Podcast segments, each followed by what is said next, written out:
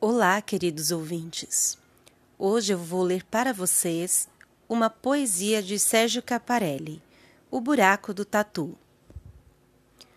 O tatu cava um buraco à procura de uma lebre.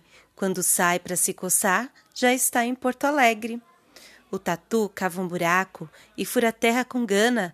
Quando sai para respirar, já está em Copacabana. O tatu cava um buraco e retira a terra aos montes.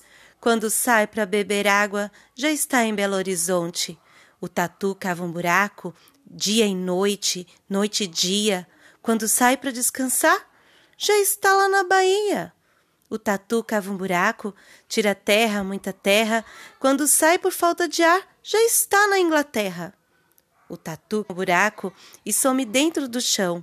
Quando sai para respirar, já está lá no Japão. O tatu cava um buraco com as garras muito fortes. Quando quer se refrescar, já está no Polo Norte.